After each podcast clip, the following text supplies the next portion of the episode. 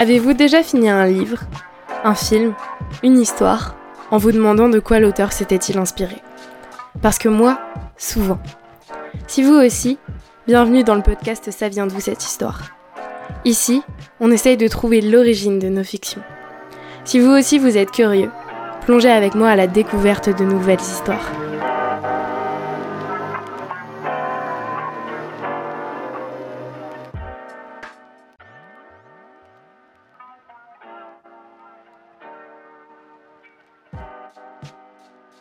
Bonjour à toutes et à tous.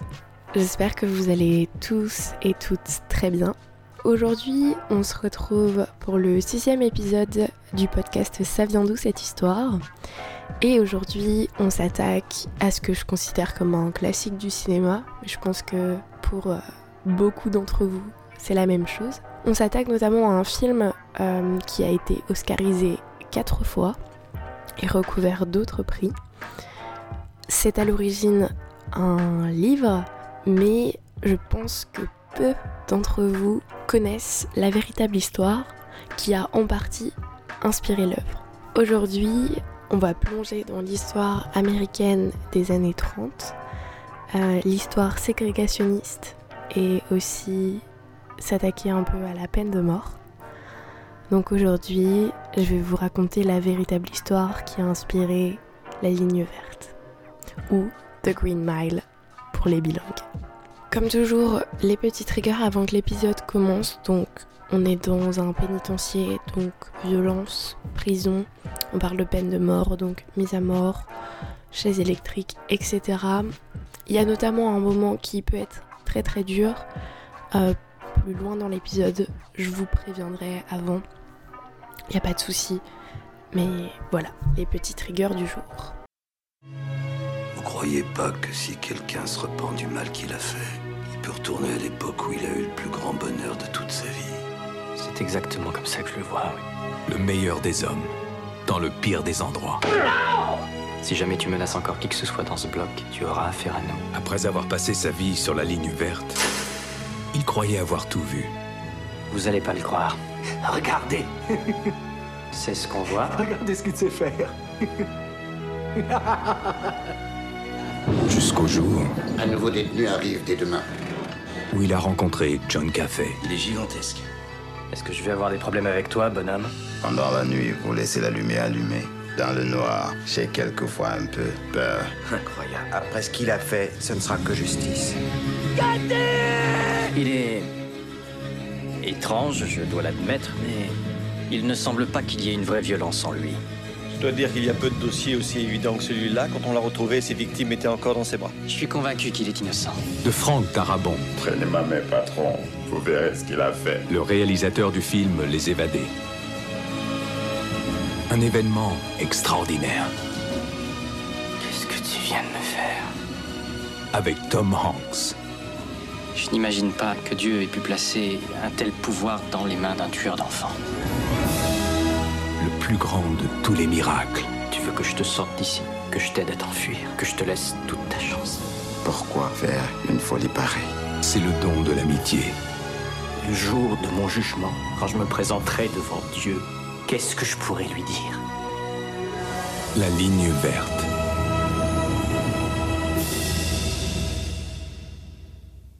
Donc, euh, The Green Mile, ou La Ligne Verte, euh, c'est un film américain qui est sorti en 1999 et il est réalisé par Frank Darabont. Mais c'est une adaptation d'un livre écrit par Stephen King et sorti en 1996. Mais quelle est l'histoire de La Ligne Verte? En fait, on y suit euh, des gardiens d'un pénitencier de Louisiane dans les années 1930 plus particulièrement le personnage de Paul Edcon, interprété par Tom Hanks, qui travaille dans le couloir de la mort, donc la ligne verte. L'histoire raconte l'arrivée d'un détenu un peu spécial qui va bouleverser la vie des gardiens. C'est l'arrivée donc de John Coffey, interprété par Michael Clark Duncan, un nouveau détenu. Il est noir, très baraqué, très grand, et énormément de préjugés vont euh, l'entourer. Forcément, c'est un détenu, il est noir, etc. Vous savez, l'Amérique des années 30. Et notamment parce qu'il est accusé d'avoir tué deux petites filles blanches et il encourt la peine de mort. Tout au long du film, on voit en fait que les gardiens apprennent à connaître euh, John Coffey. Il est très gentil et il ne semble pas être le monstre qu'on leur décrit. Petite touche Stephen King, hein, sinon c'est pas drôle. Cet homme, en plus d'être extrêmement gentil et d'une, d'une, délicatesse folle, euh, il est doté de pouvoirs surnaturels. En effet, il a le pouvoir de guérir les gens de certaines maladies. Euh, il guérit notamment une infection urinaire du personnage interprété par Tom Hanks. Il aide les gens, donc il les soigne, et c'est un don qu'il a depuis tout petit. Et euh, donc en se rendant compte de ce pouvoir, Paul Edcon, donc le personnage interprété par Tom Hanks, vient à se questionner euh, mais comment, comment Dieu aurait pu donner des pouvoirs si magnifiques à un être humain si cruel? Et en creusant un peu, Paul vient vraiment à se demander si euh, John est vraiment coupable de, du crime dont on l'accuse. Il n'est décidément pas le monstre qu'on leur décrit. Et au fur et à mesure, on va se rendre compte que il y a certaines manipulations judiciaires qui font qu'on l'accuse. Mais qu'est-ce que les gardiens de la prison peuvent-ils faire pour, euh, pour aider ce fameux John Coffey? Donc voilà, euh, j'ai essayé d'en dire un peu sur le film sans trop en dire non plus, si vous voulez le regarder bien sûr. Mais, euh, mais voilà, la, ligne verte, c'est vraiment un film bouleversant si vous ne l'avez pas vu, euh, qui pose la question dérangeante de la peine de mort notamment, mais aussi du sort des Noirs américains aux États-Unis dans les années 30, mais qui est encore très actuel. Enfin, ça a eu une résonance quand c'est sorti dans les années 90 et je pense que ça a encore une résonance aujourd'hui. C'est vraiment, c'est vraiment un très beau film et je pense qu'il faut l'avoir vu dans une vie. Mais euh, ça c'est, subjectif. En tout cas, il y a une histoire vraie qui a inspiré un peu ce film. Enfin, je veux pas vous l'apprendre je suppose, mais l'inspiration n'a pas été trop difficile à trouver euh, pour ce livre, pour Stephen King on connaît d'histoires euh, injustes de euh, personnes noires accusées de crimes pour euh, protéger des personnes blanches, enfin pas pour les protéger mais voilà à quel point c'était plus facile d'accuser une personne noire vu le contexte et vu l'époque. Mais les gens, certains critiques s'accordent sur une certaine histoire, un certain jeune homme qui aurait été accusé lui aussi d'un meurtre de deux fillettes euh, blanche. Et aujourd'hui, je vais essayer de vous raconter son histoire tant bien que mal, parce qu'elle est assez complexe. Et c'est surtout un devoir de mémoire, je pense, parce qu'on a trop euh, longtemps oublié ce jeune garçon. Donc aujourd'hui, on va faire le parallèle entre la ligne verte et l'histoire de George Tinney, euh, jeune américain de 14 ans accusé de la mort de deux filles. Donc aujourd'hui, euh, je vais vous raconter l'histoire du jeune noir américain George Tinney.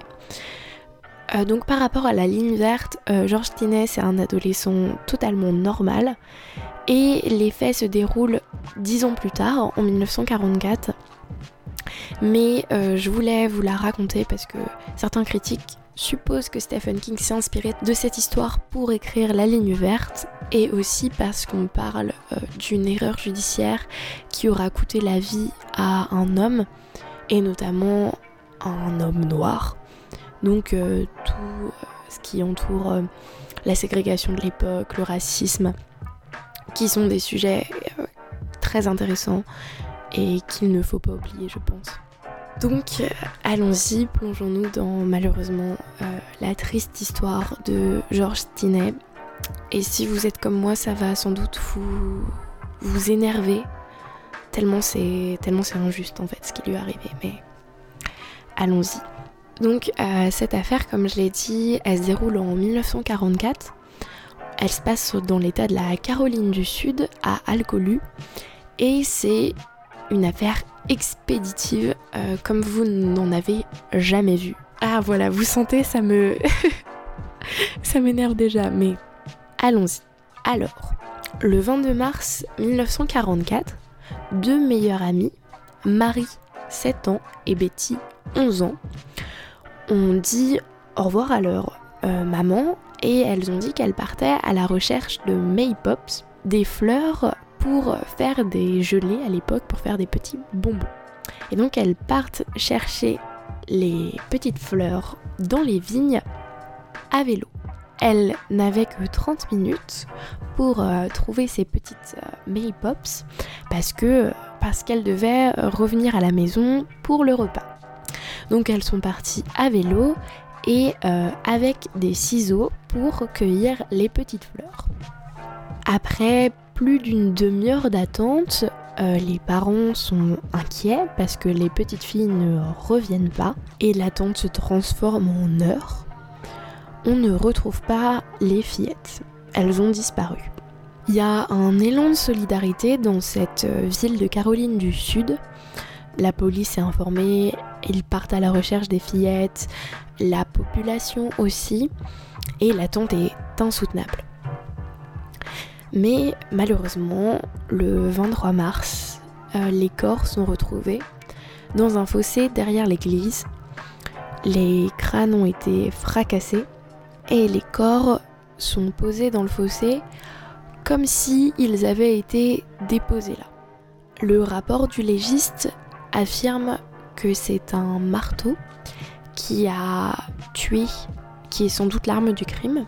Et après l'autopsie, il suppose qu'il n'y a pas eu de violence sexuelle, mais un doute persiste quand même sur la plus grande, donc sur Betty.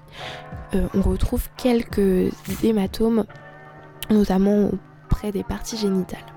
Donc on retrouve le vélo euh, posé un peu plus loin euh, que les corps. Et euh, les ciseaux aussi sont retrouvés un peu plus loin. Mais une roue de la bicyclette avait été déposée sur le corps des deux fillettes. Donc voilà, il y a le corps des deux fillettes dans le fossé. Et plus loin, vous retrouvez les autres débris du vélo et les ciseaux. Donc ce qui va commencer à orienter les soupçons vers une personne noire, c'est que les corps ont été retrouvés du côté afro-américain. En fait, la ville d'Alcolu, c'est une ville, on est en plein milieu, donc la ségrégation aux États-Unis, on est en pleine Seconde Guerre mondiale. Et en fait, il y a une séparation entre euh, le côté blanc de la ville, la ségrégation, et le côté noir. Et donc, c'est la voie de chemin de fer qui symbolise euh, ces deux côtés de la ville. Cependant, euh, même s'il y a de la ségrégation, des différences, euh, des infrastructures que tous ne peuvent pas utiliser, les relations n'étaient pas trop mauvaises à l'époque. en tout cas, il n'y avait pas de, haine particulière. Euh. Cependant, comme on retrouve ces deux petites filles blanches mortes du côté afro-américain, les meurtres vont raviser les tensions raciales parce que tout euh, la partie blanche va supposer que c'est une personne noire qui a tué ses fillettes. Non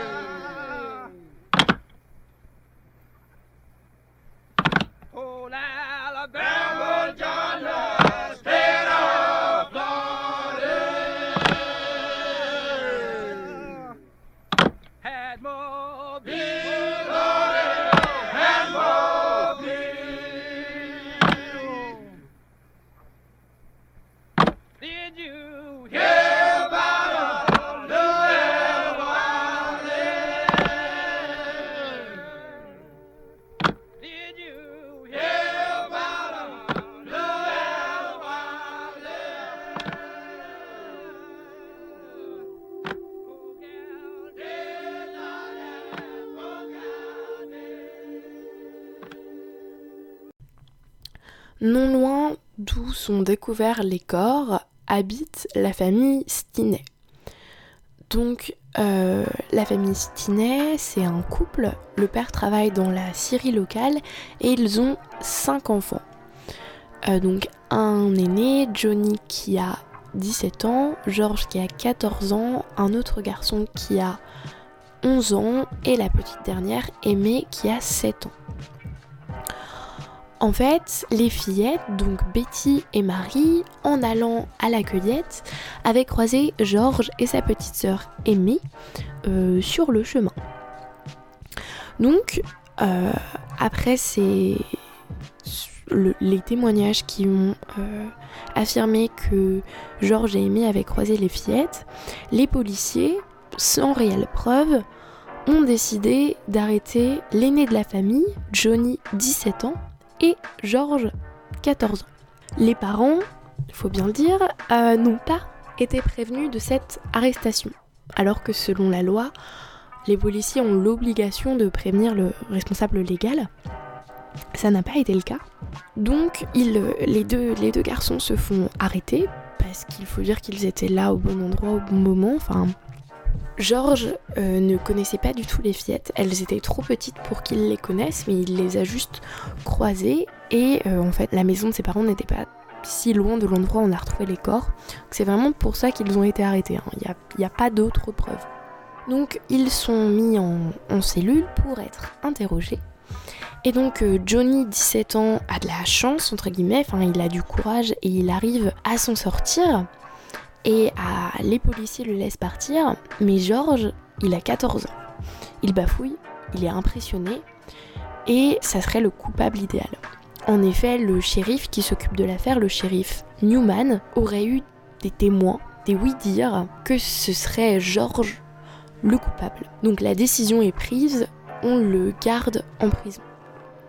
Pendant ce temps, Johnny, qui euh, est sorti de la de la pièce pour être interrogé, a réussi à rentrer chez lui et il prévient enfin ses parents que Georges est en garde à vue et qu'il est interrogé. Les parents de Georges font tout ce qu'ils peuvent, mais ils ne peuvent pas voir leur petit garçon de 14 ans, c'est interdit. Donc, euh, Georges est encore enfermé dans sa cellule. Il est face au shérif Newman. Shérif Newman, qui est persuadé qu'il est face au coupable idéal. Il va mener l'interrogatoire et son but, c'est d'avoir des aveux de Georges. Donc ce qui se passe, c'est que Georges est interrogé pendant des heures. Euh, il n'a pas le droit d'aller aux toilettes. Euh, il finit par se faire pipi dessus. Il est mort de faim. Et on finit par lui faire ce que j'appellerais du chantage. C'est-à-dire que s'il avoue tout, on lui donnera à manger. S'il avoue tout, il pourra aller aux toilettes. Mais Contre ça, aucune preuve matérielle. Il ne connaissait pas les, fillettes. La seule chose que veut Newman, ce sont des aveux pour avoir un coupable. Après des heures et des heures d'interrogatoire, et face à la faim qu'il tiraille, Georges finit par avouer les crimes. Il veut manger. Il a 14 ans, c'est un petit garçon, il a peur. Il est sans ses parents, sans ses frères et sœurs, il a faim. Il avoue pour qu'on lui offre à manger. Donc Georges avoue avoir utilisé un morceau de chemin de fer comme un pied de biche pour tuer les filles. Mais faut savoir que cette arme du crime n'a jamais été retrouvée. Et comme je le disais au début, ce n'est pas une arme qui correspond à la, description que le légiste a fait. On lui souffle une version où en fait il aurait rencontré les fillettes sur le chemin et qu'elles auraient commencé à se battre avec lui et que lui, agacé par la situation, il les aurait battues en retour et aurait fini par vraiment s'énerver et donc fini par les tuer avec ce bout de, chemin de fer. Finalement, euh, il mange après ses aveux, donc heureusement. Ce qu'il faut savoir, c'est que ces aveux écrits, on n'en a jamais vu la couleur. C'est-à-dire qu'au procès, ils n'ont jamais été retrouvés et ils n'ont jamais été présentés. Donc en à peine euh, quelques heures, quelques jours après la disparition des fillettes, la police de Alcolu euh, se félicite car ils ont retrouvé euh, le tueur des fillettes.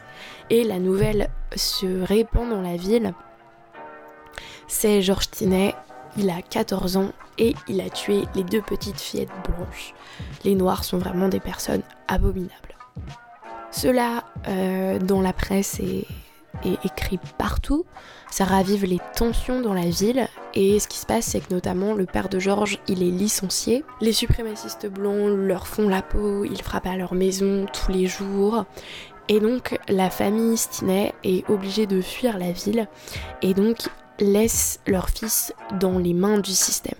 Oui, parce que ce que je n'ai pas dit, c'est que les parents euh, ne sont pas autorisés à voir leur fils. Même après ses aveux, même quand il est emprisonné, ils n'ont simplement pas le droit de rendre visite à Georges.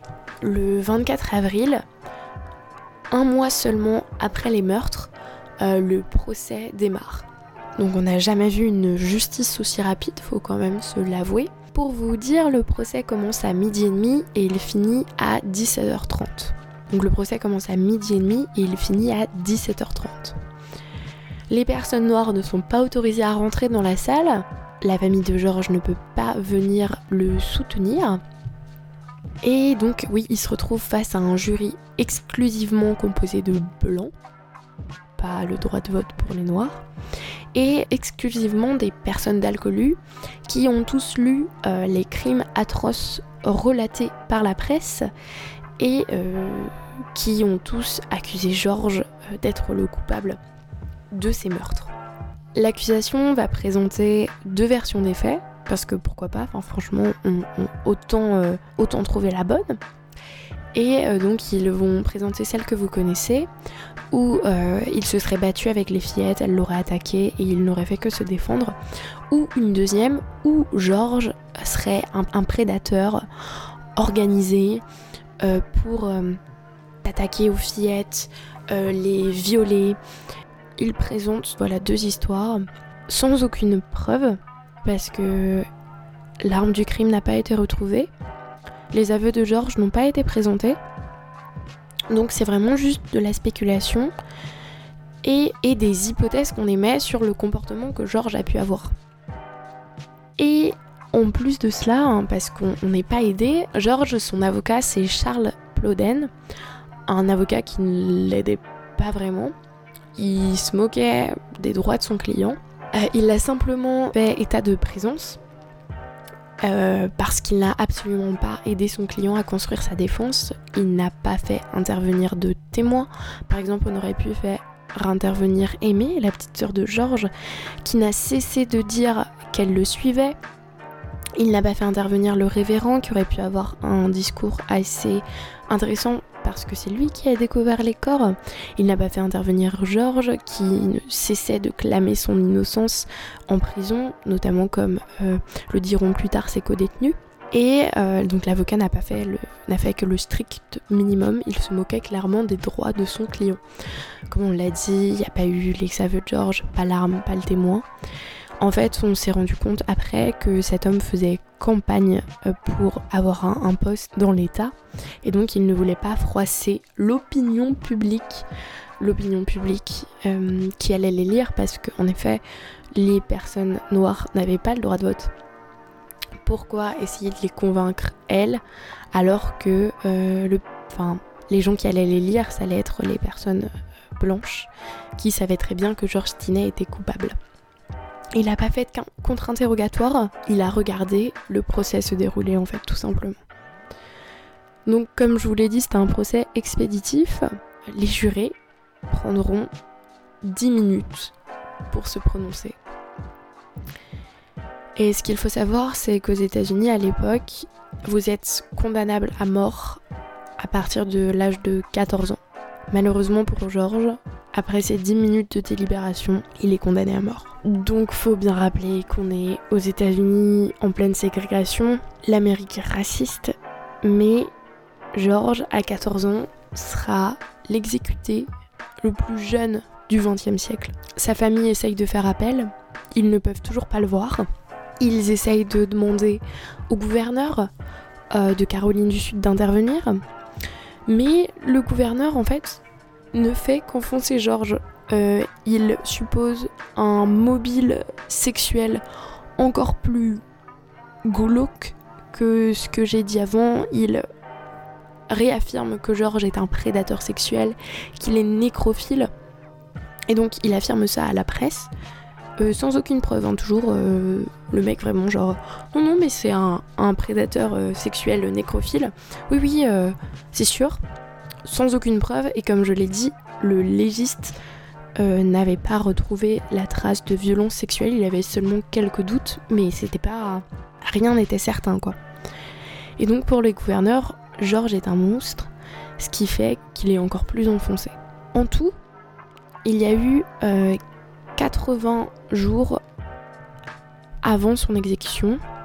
C'est-à-dire que Georges, entre les meurtres, son accusation, son procès et son exécution, il y a eu trois mois.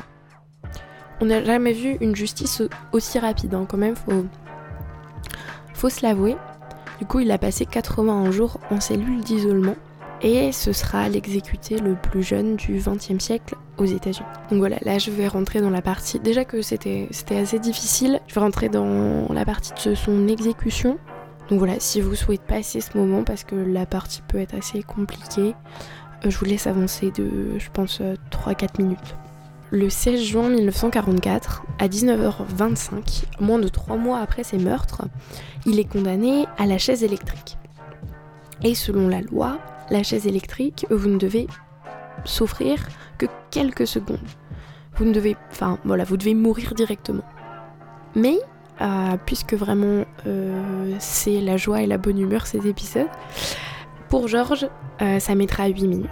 Encore heureux, ça faisait 3 mois qu'il ne les avait pas vus, mais juste avant son exécution, ses parents peuvent lui rendre visite c'est malheureusement pour eux la première et la dernière fois qu'ils verront leur fils. En fait, ils ne pouvaient pas venir voir leur fils car ils étaient menacés de lynchage selon la police avec tout ce qui s'était passé avant, les suprémacistes blancs, etc. Mais voilà, ils verront leur fils pour la dernière fois euh, juste avant son exécution. Et euh, c'est une exécution qui a été considérée comme complètement ratée et terrible en effet, donc le siège est beaucoup trop grand pour un petit garçon de 14 ans. Donc ils sont obligés de lui mettre un livre sous ses fesses pour qu'il soit à la hauteur. Les versions divergent, certains euh, disent que c'est une Bible, d'autres disent que c'est un annuaire. Mais bref, hein, vous voyez ce pauvre petit garçon qui doit s'asseoir sur un livre pour être à la hauteur sur sa chaise électrique. Et ensuite, c'est la toute première fois qu'une exécution a lieu dans cette prison. Donc on a prêté, euh, on a emprunté une chaise électrique à l'état de Pennsylvanie, mais le générateur, on ne le sait pas encore, mais il est vieux. Et en fait, il n'y a pas assez de courant, il n'émet pas assez de courant euh, pour tuer en une seule fois euh, ce condamné. Donc avant son exécution, le père de Georges dit quelques mots. On lui demande s'il n'a rien d'autre à déclarer. Il hoche la tête en signe de non. Et on voit ce petit garçon sur la chaise électrique qui pleure. Pour vous dire vraiment euh, l'atrocité du moment, on lui met un, sac sur la tête car il pleurait. Donc on lui met un sac opaque pour, pour ne plus voir ses larmes. Donc un sac opaque, on ne voit plus son visage, il a une Bible sous les fesses. Et voilà, Georges va mourir ainsi. Comme on l'a dit, il n'y a pas assez de courant pour tuer euh, le jeune garçon. Donc, une première fois, on abaisse, ça ne marche pas. Mais on entend les cris de Georges, bien sûr. Enfin, ce pauvre, ce pauvre jeune garçon souffre. Le masque tombe, on voit son visage crispé de douleur.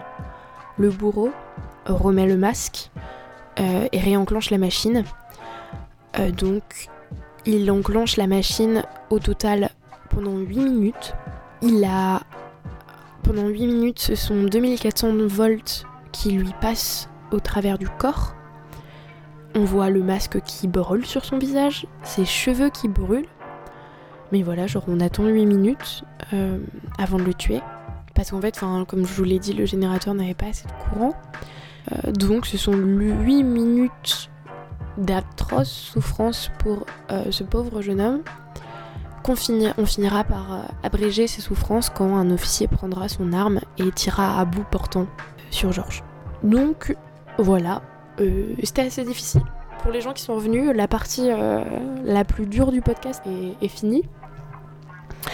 Mais voilà, donc euh, c'est euh, rentré dans une tombe anonyme, il n'y aura pas de nom. Et en fait, avec la Seconde Guerre mondiale, son histoire sera oubliée très très rapidement.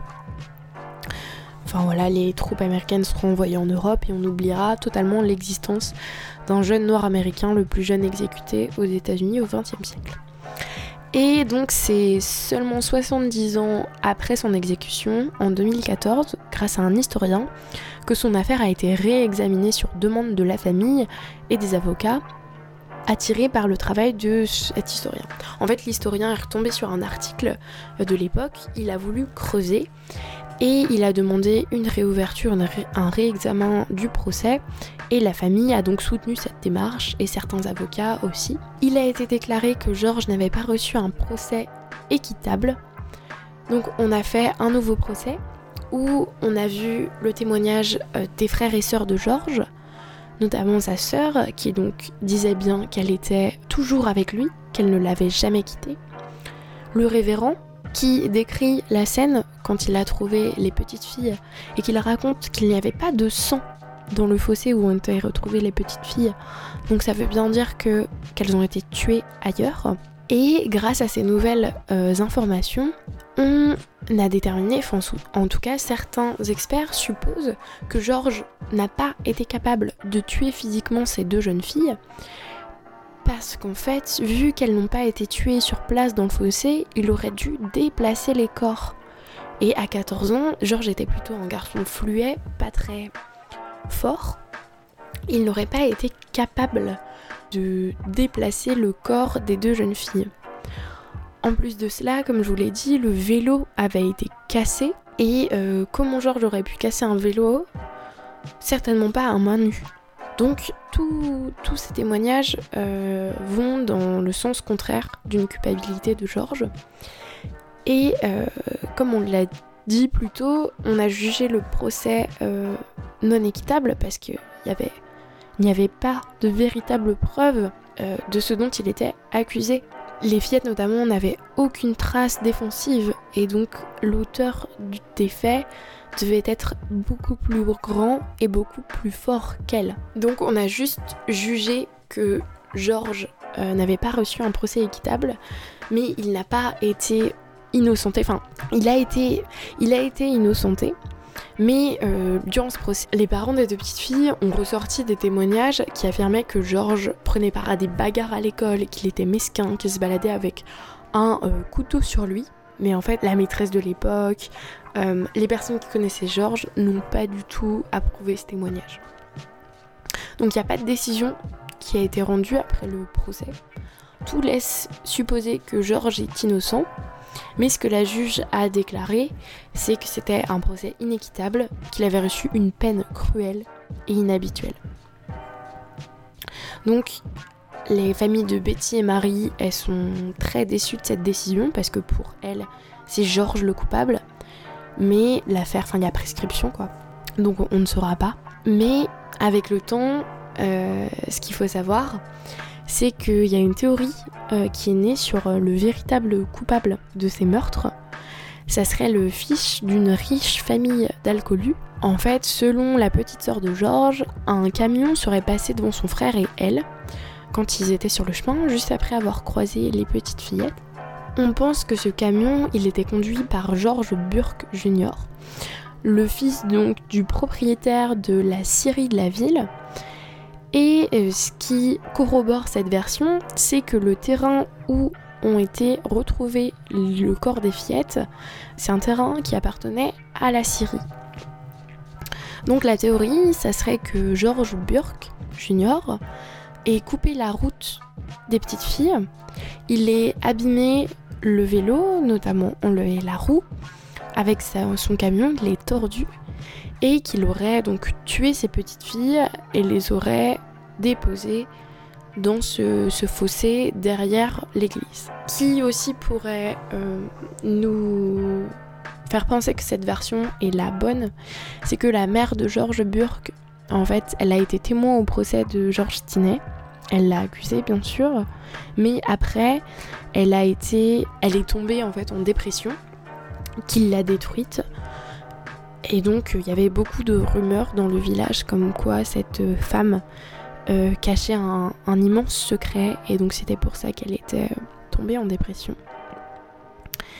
Et euh, le fils de George Burke, en fait, euh, Wayne, témoigne que son père, sur son lit de mort, donc seulement trois ans après les meurtres, aurait avoué euh, qu'il était bien le qu'il était bien l'assassin des deux petites filles. Mais à ce jour, ce jeune homme ne témoigne plus. Enfin, ce jeune homme. Maintenant, ce n'est plus un jeune homme. Et le fils de George Burke ne n'a plus rien déclaré. Donc, on ne sait pas. C'est seulement une supposition mais qui pourrait en effet être euh, véridique. Donc à ce jour, euh, l'affaire n'est toujours pas résolue.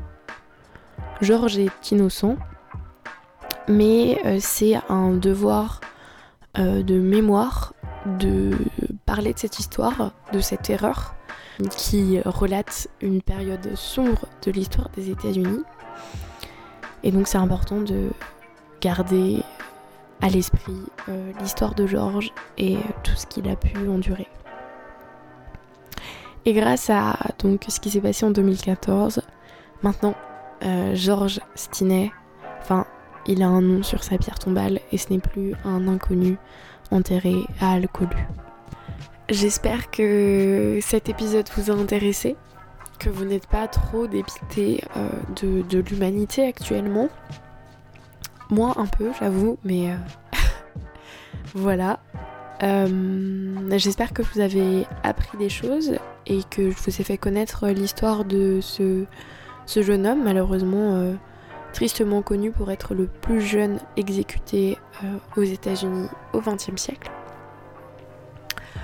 Donc voilà, c'est une histoire qui a donc inspiré Stephen King pour écrire le personnage de John Coffey pour la ligne verte, mais euh, c'est une histoire qui est donc assez assez différente du personnage de John Coffey dans la ligne verte, mais elle a quand même son, inspiration.